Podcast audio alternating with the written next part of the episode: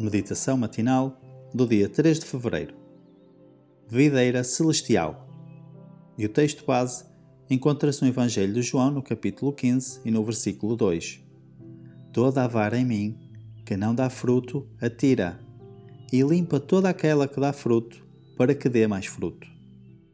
Requer-se dos seguidores de Cristo que saiam do mundo e que se separem e não toquem em nada impuro, e tenham a promessa de serem filhos e filhas do Altíssimo, membros da família real. Mas, se não cumprirem as condições, não alcançarão, não podem alcançar o cumprimento da promessa.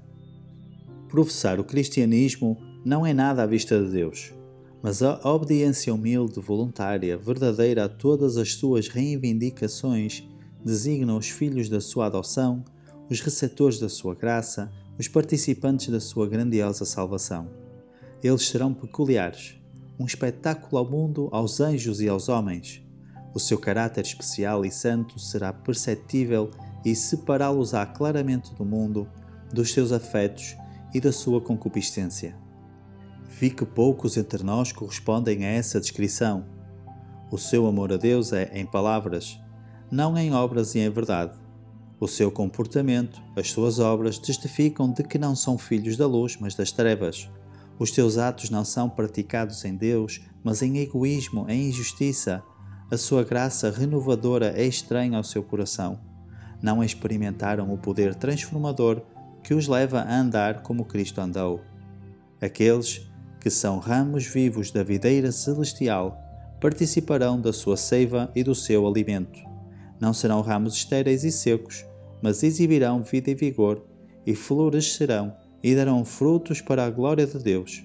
Serão cuidadosos em afastar-se de toda a iniquidade e em aperfeiçoar a santificação no temor de Deus. Como o antigo Israel, a Igreja tem desonrado o seu Deus ao distanciar-se da luz, ao negligenciar os seus deveres e ao abusar do seu alto e exaltado privilégio de ser peculiar e santa no caráter. Os seus membros violam o pacto de viverem para Deus e para Ele somente. Uniram-se aos egoístas e aos amantes do mundo. Orgulho, amor aos prazeres e ao pecado têm sido acariciados e Cristo afastou-se. O seu espírito tem sido extinguido na Igreja. Satanás trabalha lado a lado com os cristãos professos. No entanto, eles são tão completamente descuidados de discernimento espiritual que não o detectam. Pelos seus frutos os conhecereis. Testimonies for the Church, volume 2, capítulo 59 nas páginas 441 e 442. Para reflexão: Como posso evitar a hipocrisia de viver como um cristão só de nome? Inspiração devocional.